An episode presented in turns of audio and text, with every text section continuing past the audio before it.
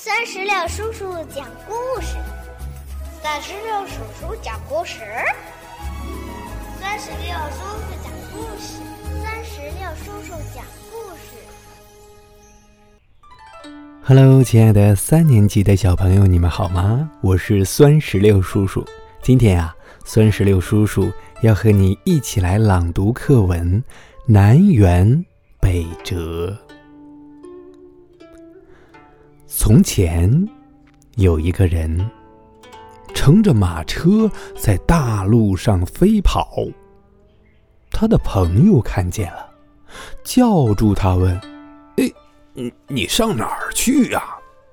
他回答说：“嗯，到楚国去。”朋友很奇怪，提醒他说：“呃，楚国在南边啊，你怎么往北边走啊？”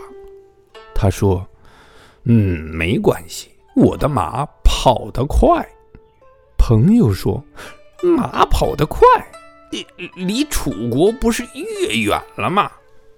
他说：“嗯，没关系，我的车夫是个好把式。”朋友摇摇头说：“嗯，那你哪一天才能到楚国呀？”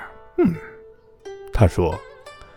没关系，不怕时间久，我带的盘缠多。楚国在南边，他硬要往北边走。他的马越好，车夫的本领越大，盘缠带的越多，走的越远，就越到不了楚国。小朋友们。我们今天的朗读到这儿就结束了。最后，酸石榴叔叔想问一下你：你觉得故事中的这个坐车的人，他错在哪里呀？